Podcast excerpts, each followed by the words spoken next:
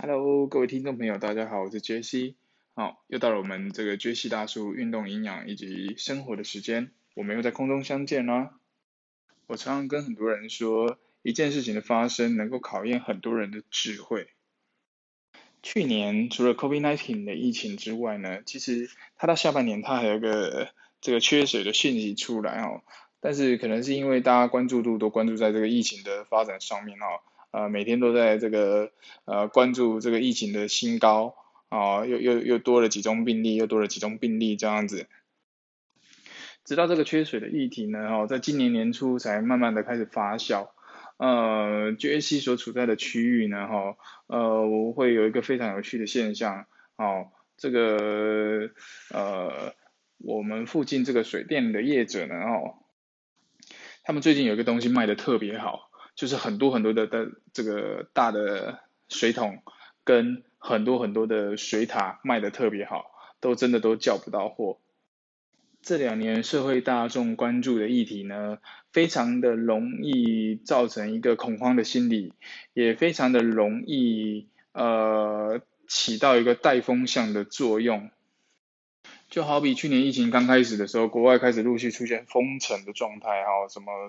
纽约市啊，什么市啊，日本也开始出现东京啊、大阪啊出现封城的一个状态，好，这个紧急状态封城的概念。那么很多这个呃台湾的民众呢，哈啊，我们身边所处的这个附近的生活生活超市呢，哈，哎奇怪。台湾明明就没有封城啊，哈，为什么这些生活超市这些呃这泡面零食饼干呢，哈啊陆陆续续的就被搬空了，哈。这个时代呢，哈，最多人做的事情就是跟风，哈，有人带着风向，然后就会有人做盲目跟风的一个动作，啊，就好比最近。呃，这两年大家都知道要注重运动，注重身体健康啊。大家也知道这个这个理财哈，这个新闻媒体一直狂报哈，理财的重要性。好像我陈月峰好，然后这个呃病例数创越创新高的状况之下，越来越多的热钱被政府所释放出来，那越来越多的题材，越来越多的补贴政策，它所被释放出来的时候。反而病例越多的情况之下，股票的这个指数越来越高。最近又带了一个风向，哈，正因为这个股票的指数越来越高，那么很多的这个朋友呢，哈，就觉得啊，我也应该来炒个股啊。这个上班之余呢，工作之余呢，好像也应该来炒个股。疫情开始的所谓的生技股，那再来这个炒到了纺织股。哦，那再来炒到的这个这个无线连接相关的一些技术，例如说这个呃远端的远端的连接技术，好，或者是这个遥遥控笔简报数，好之类的这个相关的题材，到最近的所谓的所谓的这个钢材，好，跟所谓的这个航运股，好，那。我想它都是一个跟风的一个表现哈，它都是一个跟风的一个表现。哦，很多我身边有一些朋友，他确实是看这个财经消息，或者是看一些这个电视新闻媒体报道的时候，然后他才去做这个跟风的一个动作哈。做了跟风的这个动作呢，呃，大多时候哈，大多时候他都会被套在山顶是比较比比较高的哈。被套住的几率是比较高的哈，且大多时候呢哈，呃，你是看新闻买的股票，那你都会觉得啊战战兢兢，每天都关注说哇是不是又又创新高了？哇我这个稍微掉下来一点，股价稍微掉下来一点，呃这个我就开始忐忑不安，啊上班心神不宁，晚上也睡不好觉，好，嗯。跟风这个这个动作呢，哈，真的真的不是太 OK 的一个心态哈，跟心理。做一个正常跟正确的交易呢，你必须知道说，第一个你要买进的标的物，好，跟你要买进的价位在哪在在什么地方哈，所以应该是呃做足好十足的功课，你再买进这个标的物，跟呃这个买进它的价位，然后是看到它的价值才出手去去去下手的哦，而不是说哇，这看到谁好像很厉害哇，什么航海王、什么钢铁人之类的哈，好像很厉害，可以挣很多钱，好，所以我就跟风也下去投注。那往往呢，哈，是你没有充分足够的理由哦去 support 你这个动作的话呢，其实它会让你抱不久，它也不会让你赚到很多的钱，你可能涨一点点就卖掉了，或者是稍微跌个零点五，呃，跌个一，你就把它卖出了，哈，停，就就就把它砍掉了，哈，小赔，哈，赔钱出场了，好，它不会让你能够看到。某一个你买的标的物之后背后的市场价值在什么地方？哎，这个反而奇妙的东西是什么？奇妙的东西是新一批引进的疫苗，我们千盼万盼新一批引进的这个这个牌子的疫苗呢，哈，在台湾好不容易上市了，好不容易开放了，反而这个公费施打的对象的人数，因为一些报道，哦，因为一些可能一些。呃，不是太正确的数据，反而施打的人比较少，哦，那甚至呢，这个会开放，呃，已经到现在，因为施打的人比较少，而且疫苗有保存期限的关系，所以已经开放这个自费施打疫苗的这个措施，好，已经陆陆续续有开放到，有有听到这类的消息出现了。那有人问我说，这个疫苗施打开放之后，哦。那杰西你会不会去打？哦，我跟他说早打晚打还是要打，好，因为这是一个趋势，早打晚打还是要打，从小到大谁没打过疫苗？哦，就就给他打下去，那是没有问题的哈，呃，因为它可能会是一个发展的趋势，例如说在疫情结束之后，或是在快要结束之前呢，哈，好，也许这个疫苗的护照，未来我们的这个疫苗护照，或者是这个。呃，可能会用一些 QR code 的方式啊，哈，呃，确保你的这个身体你是有接种过疫苗的，好，确保你的这个免疫力在国际间是 OK 的，你才能够到一些特定的国家去旅游，或是特定的国家去观光，或是特定国家去出差，好，所以这是一个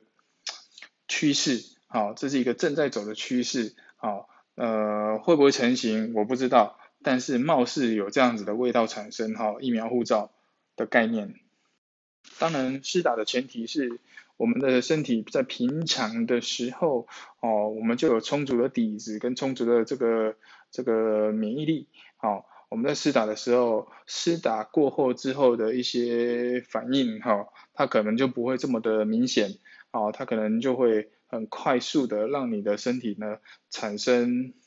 呃多一层的保护力。好，这是跟我们自身的免疫力是有关系的哈。有朋友问我说呢，哈，这个你下一集到底要做什么节目？其实呢，哈，呃，原则上，好，在这个频道内，我们谈的东西都是营养学相关的东西，哈，营养学相关的东西。那除非我有想到什么特别的议题。好，否则我们在这个第一季的节目里面呢，哈，我们都是用基础营养的概念，哈，啊，带领大家去认识这个营养素，去这个知道这个营养素的各个营养素的这个作用，好，跟各个营养素的这个这个一些基转，好。但是今天呢，哈，我想要谈一谈所谓这个呃营养素跟药物的一个一个一个差别所在，哈。营养素跟药物的一个差别所在。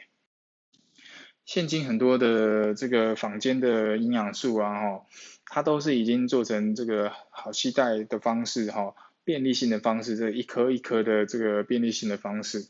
好，那先姑且不论各家品牌，哦，开架式的也好，或者是各个通路哦的品牌的品质如何，姑且不论，也不论它的制成如何，也不论它的。它的那个来源如何哈？我们就单纯的在讨论所谓营养素跟药物的一个最大的一个区别哈，在什么地方？首先呢是是药物哦，药物跟营养素的第一个最大的区别呢，哈，药物呢，哈，它会针对单一的一个症状，哈，针对单一的一个症状，而营养素下去呢，哈，营养素呢，哈，它会针对某一个特定的系统。某些特定的细胞或某些特定的组织，它发生了损伤，哦，会因外来的病毒，哦，它发生了损伤，那进而让我们的身体形成很多很多的症状，哦，流鼻水啊，哈，这个这个打喷嚏呀，哈，呃，这个血压的问题呀，等等的，哈，它产生了很多的症状。那药物的作用呢，哈，就是这个针对某一些症状，哈。根据这个医师的专业，针对某一些症状呢，哈，呃，我们去呃去控制这些症状，哈。但营养素不同，哈，营养素会针对那个损伤的这个细胞，损损伤的这个这个部位，这个组织，甚至于你的这个系统。我们的身体有很多的系统，例如说呼吸系统，哈，循环系统，啊，例如说这个泌尿系统等等的，哈，针对你这个某一个特定的系统。好，去做一个呃这个修复的动作。而第二个最大的不同呢，哈，就是药物的功能主要在于控制疾病或者控制症状，好，控制疾病或者是控制症状，也就是说它主要是抑制它，好，可以，嗯，跟他咧放退休啊，哈，可以会卖卖只咩，好卖只多，好。但是营养素的角度又不同的哈，营养素的角度叫做解决根源哈，呃，它的概念是呃，当我们有一些症状产生的时候呢哈，它一定是某一个系统的某一个器官的某一个呃组织的某一些细胞而产生的损伤所引起的这个症状。所以营养素下去的时候，它是针对那个损伤的组织，或者是针对那个损伤的细胞呢，哈，在那个地方做一个修补的一个动作，好，啊，提供材料做一个修补的动作，所以间接呢，哈，我们产生的这些主要的症状呢，哈，它就会慢慢慢慢的一个呃减缓，好，这也就是营养素的一个一个能力，哈，呃，也就是我们每天摄取食物，哦，从食物中摄取营养素的一个。呃，主要的一些目的之一。呃，第三个最大的区别呢，哈，药物呢，它能够暂时性的控制症状，哈，暂时性的控制症状。感冒发烧流鼻水，哈，一直打喷嚏，非常难过，还不停的流眼泪，哈。那求助医师，医师开立的药物呢，哈，能够让你这个呃暂时性的控制症状，哈，暂时性的控制症状。让你暂时性的呃不会让这件事情去发作哈，那有些药物呢，这个是针对这个神经系统去去做这个控制哈，好，那有些药物呢哈，它可能就是去针对这个入侵的这些病毒呢哈，去做这个抑制的一个动作，但营养素的概念不同，营养素。正如 J.C. 刚刚提到的哈，它是修复受伤的组织哈，修补受伤的组织。如果细菌呢哈是想要入侵我们身体的一个一个一个敌军哈，我们身体的免疫系统出来跟敌军作战的时候啊，出来跟敌军作战的时候，想当然尔，它的战场就是在我们身体的系统跟在我们身体的组织，所以这个时候呢会发生一个。都发生一件事情，叫做发炎反应，好，叫做发炎反应。作战完成的哈，你的免疫系统赢了，哈，你的免疫系统赢了，免疫系统退了，哈，免疫系统赢了，但是你受受伤的那些组织，哦，那个战场的哈，还是没有修复的，好，这个时候就要靠日常的饮食的跟调理，好，去慢慢慢慢的做一个修复的动作。再来第四个哈，第四个。药物跟营养素最大的区别，第四个叫做药物是针对病人，哈，针对病人，这个尤其在亚洲国家呢，哈，它有一个非常奇怪的概念，哈，呃，尤其在这个我们呃老一辈的人的脑袋呢，哈，它有个非常奇怪的概念，好像很喜欢吃药，哈，甚至去药房买一些成药，牙齿疼不去看医生，哈，牙齿痛不去看医生，好，好像吃药就好了。哦，感冒不去看医生，好，直接走到药局跟他说我要拿感冒药，好，那药师哈在里面驻点的药师呢，为了为了他自己的绩效，他就是说啊，不然你就吃这个哈，这个感冒药就是他只能给你一般哦大众去使用的这个这个这个这个剂量跟这个跟这个呃品品牌的这个药哈，他只能给你这种，因为他不是医师，他没有办法针对你的症状去做量身定做的动作，甚至还有。人有一些奇怪的概念哈，那通常都是呃前辈们哈，这个比较老一辈的前老一辈的这个年年长的朋友们哈，可能会有一些人有这样的概念哈，什么有病治病无病强身哈，东西 gay 哈都是假的哈，所以是药物的功用，它是针对病人哈，针对病人，所以没事好别乱吃，要吃得经过医师的专业医师的处方好。你在吃好有状况的时候，而营养素的概念不同，营养素的概念呢，它可以针对所有人好去提供材料，好针对所有人去提供材料。我忘记哪一集我们提过哈，我们嗯这个亚健康的朋友们哈，呃真正健康的人少，好真正得到疾病这个在医院病床上这个卧病不起的人。呃，在人口的比例相对来说也会少，好，那大多数人大部分都是亚健康的状态。那针对这些亚健康的状态，就是呃酸痛、胀麻痒、疲劳、睡不好、哦质感不爽的一个状态呢，提供营养素，补充正确的营养素下去呢，哈，有助于帮助我们舒缓这些状况，哈，所以它可以针对所有人去提供材料。哦，提供材料啊，舒缓这些状况哈。那第五个呢，哈，最大的不同呢，哈，药物其实允许副作用，好，允许副作用。哦，我的朋友有一阵子啊，这个在闹牙痛哈，然后去看医师，那医师开出来的药呢？我忘记是消炎还是是什么什么样的药，我有点忘记了哈。它的副作用上面有写的非常清楚哈，他说可能会引起头晕哦、呕吐哦等等的哈。也就是说，呃，我吃进去这个药，我控我抑制住了我的症状，那我随我就必须我的身体呢必须得随之呃去承担这些药物带来的这些副作用哈。好，那么。我就，他就看我说，他就跟我说，这个吃还是不吃？我说当然要吃啊，这如果有是，这如果有抗生素的成分，你当然还是要吃。好，针对你的症状然后，针对你的状况，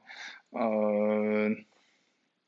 你还是得把这个东西，哦，把它好好的抑制下来。我们再针对后面的这个修补的呃材料呢，哈，我们再用营养素去做调理的动作，这个才是一个正确的概念，哈。而营养素呢，哈，呃，优质的营养素，啊，跟跟这个有良心的厂商呢，哈，他们制造出来的营养素呢，哈，其实呢，哈，呃，不允许，好副作用，也不允许毒素存在，哈。有些厂商制成的产品呢，它会，呃，它的制成技术。跟它的这个营养素的来源哈，这个食材提供的这个来源呢哈，不是这么的 original 哦，organic，不是这么的天然。那在这样子的制成跟这样子的取得的食物来源，还有自己的良心之间哦，所贩售出来的产品呢，可能有一些开架式的这个营养品呢哈。它可能也是会有一些副作用的产生，好，那甚至有一些呃会造成根生负担的一些呃制成技术，或是甚至是毒素存在。好，我说的是这些，嗯，各位你知道哈，有时候在这个创业哈，这个业界这些商人，他们在这个贩售这些营养品的时候，哦，他们其实很多时候。商业的本质就是这样，你的良心跟你的成本跟你的售价之间，某一些程度上面会矛盾，好，某一些程度上面会矛盾。举例来说，哦，一个十块钱的面包，我们能够期待它能它能用什么不错的油脂，哦，它能用什么不错的小麦，它能用什么不错的面粉，哦，我们去思考就知道嘛，哈，我们去思考这件事情就知道。但是总的来说呢，哈，在这个第五第五点哈的不同，营养素，哦，这个本质上是不允许副作用的，也不允许有毒素存在的，哈。而第六个最大的不同呢，哈，药物呢，它能够让身体造成更多更多的压力，哦。以第五点的观念来说，我们很多的药物可能会有副作用的产生，哦，我们的免疫系统，我们的身体要去承受、去承担这些副作用的产生，哦，所以它可能会让身体造成更多更多的压力。而使用营养素是不一样的，使用营养素呢，哈。我们的身体会有舒缓跟放松的感觉，因为受损伤的部位它做修补了哈，呃，身体会有舒缓跟放松的一个感觉。第七个呢哈，呃，药物呢哈，它会抑制啊，而且降低免疫力的信息哈，免疫力的信息。有些药物它在临床上呢，确实会有这样的功能哈。那它是用抑制免疫力，让免疫力可能没有那么的敏感哈，哦，没有那么的敏感，呃，那以达到呃某些特殊的这个状况抑制的一个需求。而营养素呢，哈，它能够提高免疫力，啊，到细胞呃这个修复，而且永远不会在这个疼痛哈，永远不会在不会在疼痛。那最后一个呢，哈，药物呢，哈，用了药，使用了药物，哈，以营养的观点来说，人体呢，哈，会对营养素的需求大幅度的提升，哈，大幅度的提升，哦，我在使用药物之后，哦，原则上我要去承担很多我没想过的事情，哦，有承担很多我没想过的副作用，那。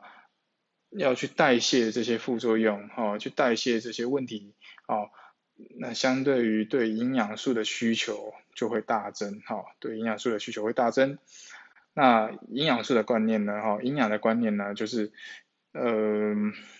它不会影响药物的一个作用，甚至还能够提升药物的一个疗效，哈，药物的一个疗效，因为用了药。呃，会造成营养吸收下降，哈，营养吸收下降，所以更要补充呃我们的营养素。那时候谢明哲博士他有就有清楚的提到，其实呃人的身体要健康呢，三分靠自理，七分靠调理，哈，三分靠自理，七分靠调理。但是很多的人呢，哈，在面对问题的时候。只做到了三分，好，做到了治理的动作，没有做到后续调理的动作。这个全民风理财跟全民风运动的这个这个跟风的这个情况之下呢，哦，之前也有个非常有趣的议题，就是大家都疯狂的呢，哦，这个到这个健身房去运动，哦。有些没有概念的人，他没有做足呃很多功课、很多准备的人呢，哦，他到健身房去干去运动的时候，当然第一个你会面对的可能就是受伤，哦，可能就是受伤。再来，你觉得你的运动的姿势哈，你比如说你举杠铃的姿势，哦，你觉得已经正确了哈，你持续运动了两个月、三个月，哎，奇怪，我的膝盖哦，怎么开始莫名其妙哦磨损的，好像。好像这个软骨磨掉了会痛一样，这样子哈，这个开始有一些关节炎的产生，好，关节炎的产生，你做到了运动的这个，